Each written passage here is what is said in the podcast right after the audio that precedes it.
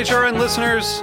As we celebrate our 15th year, we are deepening our commitment to giving voice to the next generation of food systems storytellers, and we need your help. Our internship and fellowship programs help activate new possibilities for underrepresented and underestimated young people through experiential journalism, audio engineering, and production training. Through these unique programs, HRN helps food equity stewards build essential workforce readiness skills that expand their potential and foster economic mobility. Please consider supporting these critical programs. And with a minimum donation, you can be entered to win a dinner for two at an amazing restaurant in one of eight cities and tickets to a concert at a great venue in one of those cities. We have incredible partners across the country who have donated, as they also share our passion for helping to educate the next generation of food systems storytellers. Check out heritageradionetwork.org slash 15 to donate and enter to win today. That's heritageradionetwork.org slash 15 to donate and enter to win today. And make sure you donate before March 31st. Thank you. My Family Recipe is a new podcast from Food 52 and Heritage Radio Network, bringing you cherished heirloom recipes and the stories behind them. Listen and follow wherever you get your podcasts.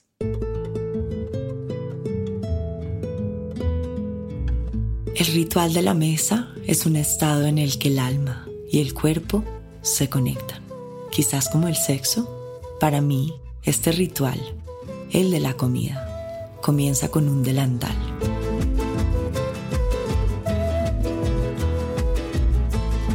Al ponérmelo, le doy paso a una transformación. Al ponérmelo, soy cocinera. El hilo conductor de mi libro Colombiana nace en los momentos del día en los que la luz determina la experiencia alrededor de la mesa. Todos los días, al tomar mi primer café, recuerdo la luz mañanera de la finca de mis abuelos en San Martín, en los llanos del Meta. El lugar tiene un nombre quechua, Huasipungo. Quiere decir casa con puerta. La belleza aquí está en la simpleza del llano y su contraste con el moriche. Un moriche es una especie de oasis una miniselva en medio de la planicie, usualmente con su propio ojo de agua. La media mañana me lleva a casa de mi abuela Lola en Cincelejo, tomando jugo decoroso y arepitas dulces de anís, sentadas debajo del palo de mango. El mediodía me transporta a los corredores de la casa cafetera de mi abuela Adela, con los pasos de mis tías caminando a poner los platos para la frijolada del domingo con sus bandejas de plátanos, chicharrones y frijoles rojos humeantes. Parpadeo y estoy en la ranchería de La Guajira cerca a Manaure, donde me recibieron con un chivo guisado. Las mujeres guayú lo preparan en una mesa de cemento y una precaria hornilla de leña bajo el sol del desierto. Hay chicha fría para que vuelva el alma al cuerpo. El atardecer y la noche se funden en uno solo durante los trancones de Bogotá ya que el almuerzo quedó lejos y todavía falta mucho para la cena. Un paquetico de habas tostadas en el semáforo se convierte en el perfecto tentempié.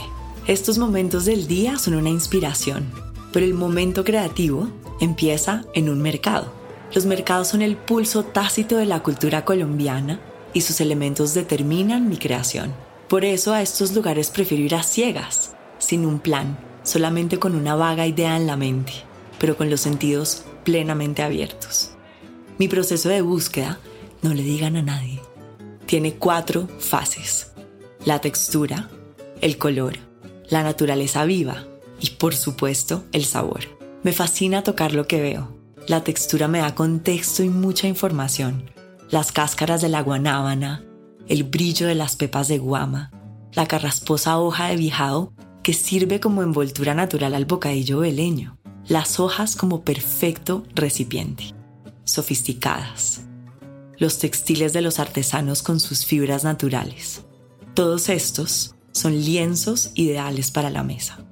Siempre he invitado a que las personas coman con los ojos. Ha sido la clave de mi trabajo, provocar con el color.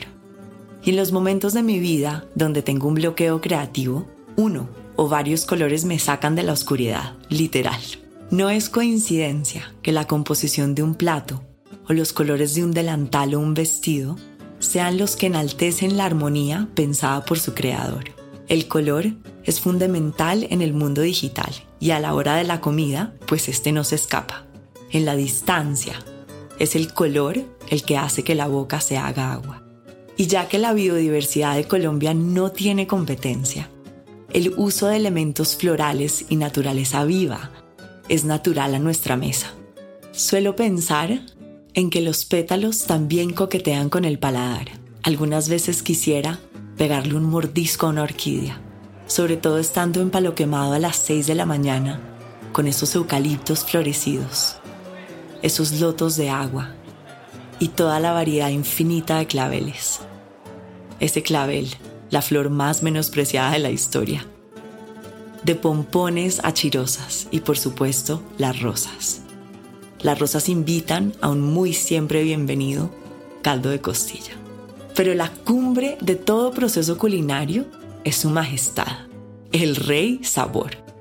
El sabor es la razón por la que estamos aquí. Es el objetivo último del ritual de la mesa y de esta puesta en escena. Innato para muchos y esquivo para casi todos. Este juego de la sazón ya lo conocemos. Lo dulce y lo salado. Lo picante con lo ácido. Toda combinación es placer. La comida colombiana empuja el límite de estas mezclas, haciendo por ejemplo vinagres de frutas tropicales. Qué delicia un vinagre de coco o uno de mango. O quizás una bolita de tamarindo con azúcar. La comida, igual que la felicidad, son efímeras. Una cena se hace memorable solamente si estos cuatro elementos dejan huella en el invitado.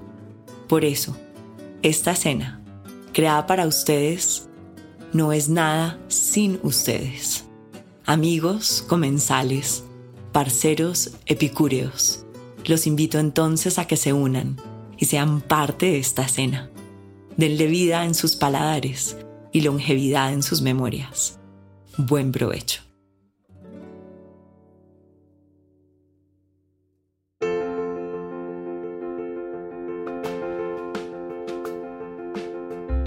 Good food is worth a thousand words. This is Arti Menon, and I'm delighted to share a new podcast with you My Family Recipe from Food 52 and Heritage Radio Network. Adapted from Food 52's much loved column of the same name, the My Family Recipe podcast will bring its pages to life. Each episode of My Family Recipe brings you a cherished heirloom recipe and the story behind it, from voices across the world of food. We'd open these tubs of dough and they would exhaust these incredible yeasty fumes, and it just smelled like nothing else. It was so intoxicating. I'll interview writers and chefs, parents and children about what's passed down along with the foods that we know and love. Chinese people aren't like born with a download on how to like velvet chicken. You know, like that's not something that just like comes to you. Listen and follow wherever you get your podcasts.